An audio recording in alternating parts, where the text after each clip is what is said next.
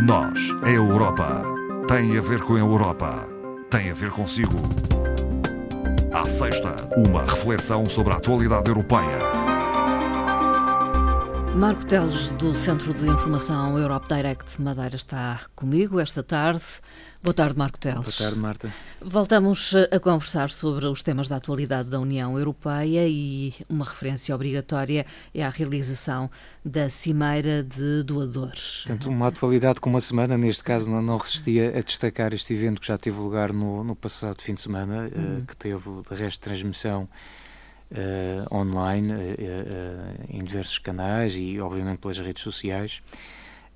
e, portanto, isto decorre de uma, de uma iniciativa que já havia sido lançada a 4 de maio pela Presidente da Comissão Europeia, no sentido de tentar angariar fundos para combater Uh, todo o problema à volta da, da, da pandemia da Covid-19 e, portanto, esta, esta cimeira uh, que aconteceu neste fim de semana conseguiu mobilizar qualquer coisa como 6 uh, eh, mil milhões de euros, números redondos.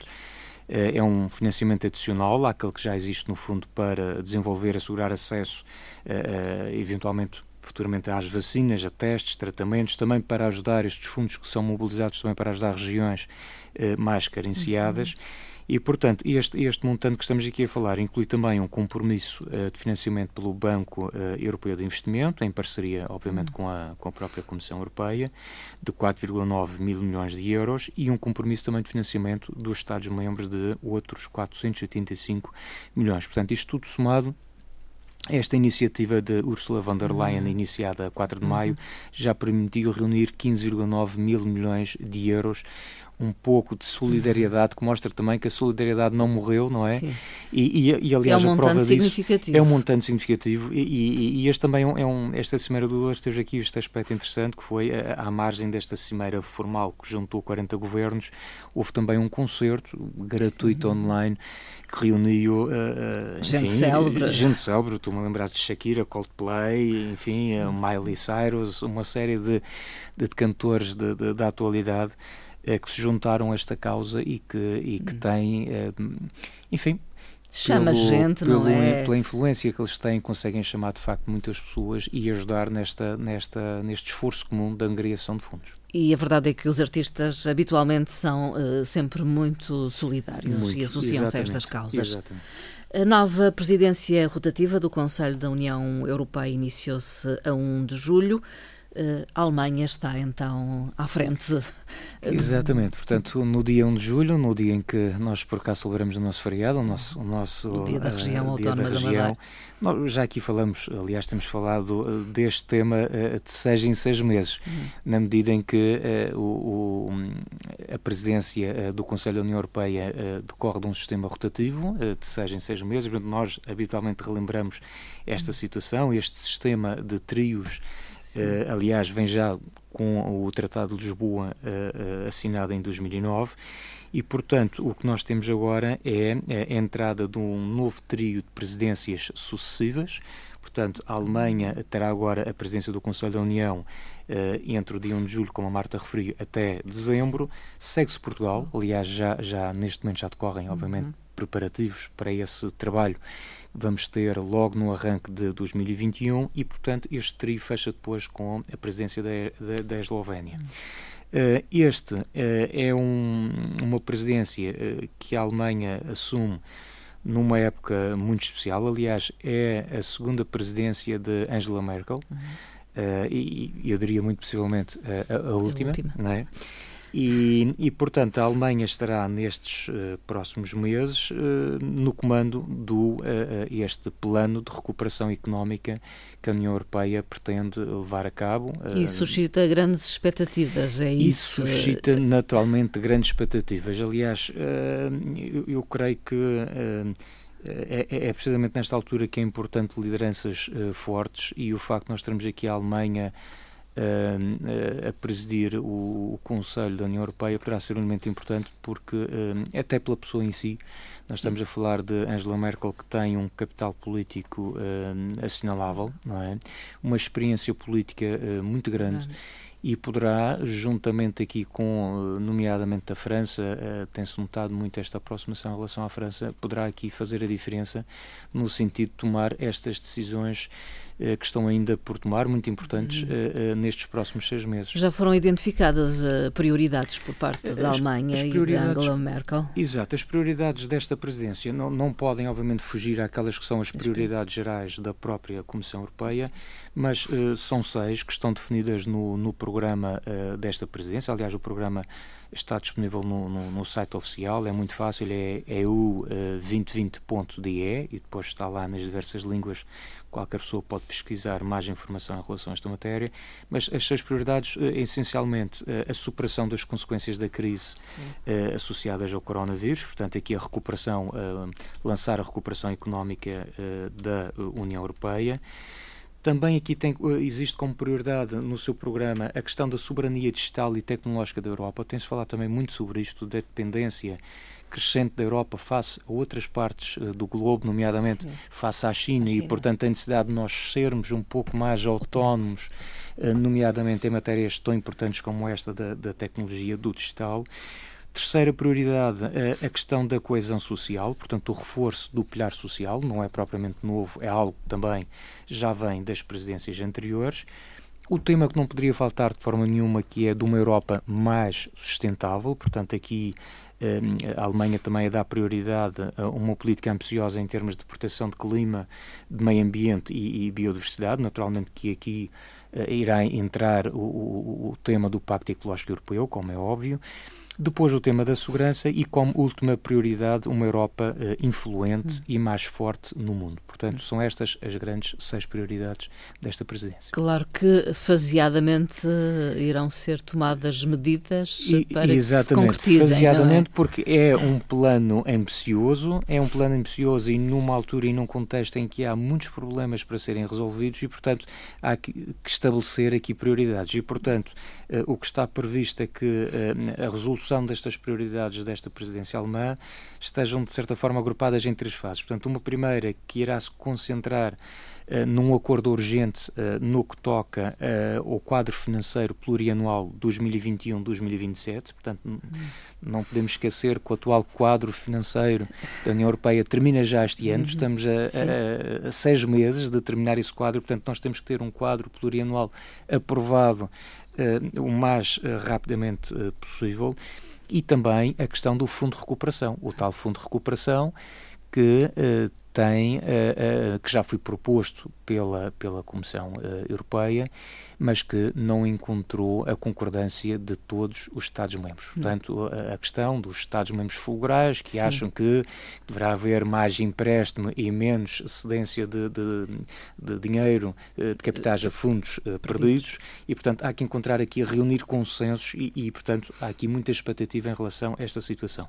A segunda fase será para resolver um outro problema que tem andado, digamos que esquecido, mas que é muito importante, é, para o futuro da, da, da União Europeia, Unido, é? obviamente, é? mas sobretudo aqui para a questão do Reino Unido, que é o, o firmar um acordo uh, uhum. com, com o ex-membro da uh, União Europeia. E não está fácil? E que não está fácil, não está fácil. Também uh, temos que reconhecer decorrente um bocadinho desta situação, deste contexto. Obviamente, tudo parou desviou, um pouco, Tudo é? parou um pouco à conta desta situação e, portanto, aqui as expectativas é que esta situação se venha a resolver no Conselho Europeu que está agendado para outubro deste ano e, portanto, a terceira fase para tratar dos temas não sendo menos importantes, mas eh, atendendo todo o resto, eh, ficarão aqui para uma fase posterior, que é a questão da migração, que não deixa de ser um problema que continuamos, um, uma questão que é importante ser tratada dentro da União Europeia, e obviamente o Pacto Ecológico Europeu, que é um princípio básico, uma projeção para o futuro em termos de orientações para os Estados-membros para os quais necessitamos Sim. de um acordo político. Que possamos todos remar para o mesmo lado. E é? que possamos todos remar para o mesmo lado. Aliás, o lema uh, da presidência uh, alemã, curiosamente, é Juntos pela Recuperação da Europa, uh, precisamente fazendo uma alusão ao que, que a Marta referia, que uhum. nós não vamos nunca conseguir superar as dificuldades que temos agora e as que hão de vir, porque ainda estamos no, no início do problema e, portanto, não vamos com, com, certeza resolver essas situações se não uhum. estivermos, uh, como disse bem, uh, juntos no mesmo barco a, a, lutar pelos mesmos ideais. Marco Teles, o desemprego dos uh, mais jovens sempre foi uma preocupação, tem aumentado e, ao que me parece, a Comissão uh, tenta dar uma resposta uh, a, a, esse facto, não é? Lançando um, um, programa de apoio ao emprego dos mais jovens. Sim, é, no fundo, esta preocupação, esta manifestação desta preocupação da Comissão decorre também da experiência daquilo que já sucedeu com a crise financeira mundial de 2008. Hum. Portanto, nessa altura nós tínhamos, relembrando o que se passou no passado, uh, uh, o desemprego dos jovens em 2008, nessa anterior crise, era 16%, atingiu um valor recorde de quase 25% no final da crise em 2013. Depois houve todo aqui um, um trabalho de recuperação e atingiu-se um mínimo histórico na casa dos 14%, enfim, quase 15%, mesmo antes de sermos apanhados por esta situação da, da pandemia. Eh, obviamente, estes números, entretanto, já aumentaram e, e, sabemos muito bem que uh, o, não, não, não, vale, não, é questão de ser pessimista, nem, nem pouco mais ou menos, naturalmente o, o, o desemprego irá aumentar uh, um pouco por toda a Europa, mas uh, no caso dos jovens isto naturalmente torna-se ainda mais preocupante. E, portanto, Há aqui uma, uma, uma preocupação da União Europeia que é de dar a continuidade àquele programa que foi o Garantia para a Juventude, uh, que aliás iniciou-se já em 2013 mas um garantia para a juventude adaptado às circunstâncias atuais. Portanto, que seja um pouco mais abrangente, que apanhe jovens vulneráveis em toda a União Europeia, que apanhe uma franja etária um pouco diferente dos 15 até aos 29 e que mantenha na sua essência aquele objetivo que é garantir que os jovens possam ter uma oferta de emprego, de educação, de aprendizagem ou de formação num prazo máximo de uh, quatro meses. Portanto, a ideia é que eles não fiquem muito tempo parados, uh, sem, sem qualquer tipo de ocupação válida Sim. e seja por um programa de formação, de ensino, de estágio, de aprendizagem, de emprego, quer que seja, o que importa é, é realmente tê-los uh, em movimento. E há incentivos e, e há um montante há atribuído. aqui incentivos, a Comissão prevê aqui cerca de 22 mil milhões de euros que sejam uh, para ser utilizados pelos Estados-membros uh, no apoio ao emprego dos jovens e, portanto, caberá depois, numa fase então posterior, cada Estado-membro aproveitar os recursos disponíveis eh, para um, ehm, desencadear este processo deste programa de, de, garantia para a juventude com as devidas adaptações ao atual cenário uh, que faz com que a situação seja de facto um pouco diferente daquela que nós tínhamos uh, o ano passado, há dois anos ou três. É? Outra preocupação uh, da União Europeia tem a ver com a desinformação que graça, enfim, nas redes sociais, eh, particularmente. Não será não culpa só. toda das redes sociais. As redes sociais também são, são benéficas são... em sentido contrário, ajudam também a repor muitas das vezes, porque muitas pessoas têm acesso à informação. É, é, é também um mecanismo, é, é como tudo, é, é, hum. é, uma ferramenta extraordinária que pode ser utilizada em dois sentidos, sim, sim. não é? Mas de facto, uma coisa é certa e, e há estudos mais do que uh, feitos sobre esta matéria, imensos eh, que comprovadamente eh, mostram que a desinformação tem aumentado, a desinformação é perigosa, a desinformação preocupa os europeus de uma forma geral, a desinformação põe em causa as próprias democracias Sim. europeias ou outras e, portanto, a União Europeia não está, uh, uh, passa a expressão, a dormir em relação a esta matéria. Sim. Aliás, já tem um Observatório uh, Europeu dos Meios um, de Comunicação um Observatório Europeu dos Meios de Comunicação Digitais que acompanha de perto esta situação. Tem sido publicado sites específicos sobre a desinformação onde as pessoas podem aceder para esclarecer, por exemplo, Verificar, dúvidas. A própria Comissão tem trabalhado muito perto com a, a, as grandes empresas tecnológicas das redes sociais, do Facebook, do enfim, Instagram, eh, todas elas no sentido também de colaborarem neste sentido de, contrariar a questão da, da desinformação. Uh, e isto para evitar o quê? Para evitar uma coisa que até há quem chame já que é a infodemia. Portanto, a infodemia, um pouco relacionado com a questão da, da pandemia, que é a excessiva abundância de informação. Informação essa que nem sempre é credível, e o hum, problema lá sim, está. Sim. Uh, aqui não é tanto o problema de haver informação uh, a mais, o que também é mau, porque obviamente às vezes depois desorganiza o pensamento e, e, é bom que a informação esteja sintetizada e organizada, mas o problema é que depois surge, de facto, a uhum. desinformação. E a verdade é que nesta altura de, de Covid uh, são imensos os casos de, de, fraude, aproveitando, por exemplo, as vulnerabilidades dos próprios eh, sistemas eh, digitais, a exploração até do desconhecimento, da ignorância sim, muitas sim. das vezes das pessoas, a, a, a, venda de produtos uh, de saúde e sanitários contrafeitos, por exemplo, isto tem acontecido. A coisa que se pode hum. dizer é que as pessoas certifiquem-se sempre sim. que a informação que estão a receber é de uma fonte credível, fidedigna. Exatamente. Mas uh, a Comissão o, o que pretende é posso dizer, instalar polos nacionais que possam fazer polos, eh, essa verificação. Eh, Exatamente, de, a instalação de, de polos nacionais, polos esses que uh, trabalharão, no fundo, em, em, em, em com alguma proximidade a este Observatório Europeu e, portanto, nesse sentido, a, a Comissão eh, avançou com uma proposta no montante de 9 milhões de euros, porque para que isto seja feito, isto também é preciso, eh, como para tudo, é? é? preciso dinheiro, eh, portanto, 9 milhões de euros destinados a reforçar o apoio aos chamados uhum. verificadores de factos e aos investigadores, precisamente para uhum. combater esta desinformação, que não é, obviamente, não é um problema não é nacional, uhum. é? é um problema Sim. Geral, é europeu, é, é mundial uhum. e, e, por portanto, implica que realmente que se tomem medidas. Podemos uh, anunciar o Prémio de Jornalismo Fernando de Sousa, a abertura de candidaturas para uh, este prémio.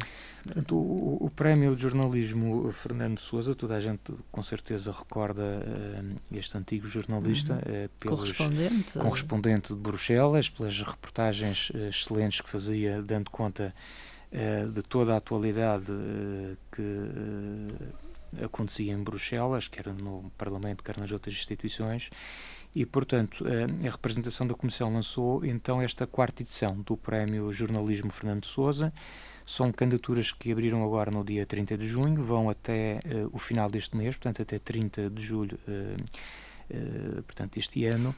Uh, e a ideia é um, premiar jornalistas e também uh, estudantes do ensino superior de cursos, uh, quer sejam específicos de jornalismo ou da área da comunicação social, que de alguma forma tenham contribuído para clarificar questões importantes a nível europeu. Hum. Portanto, o, o, o, que os jornalistas ou estes estudantes têm que apresentar nesta candidatura ao prémio são, portanto, trabalhos que tenham sido publicados ou difundidos entre 1 de janeiro de 2019 e 30 de julho de 2020. Portanto, isto uh, convém também relembrar que é um prémio que abrange uh, toda a comunicação social, uhum. portanto, desde a rádio, a imprensa Sim. escrita, a televisão, como é óbvio, uh, e a própria internet também está prevista nesta situação. E depois existem três categorias, que é a categoria jornalista uh, média nacional, depois uh, jornalista uh, a nível regional e a categoria estudante, portanto, diferencia aqui.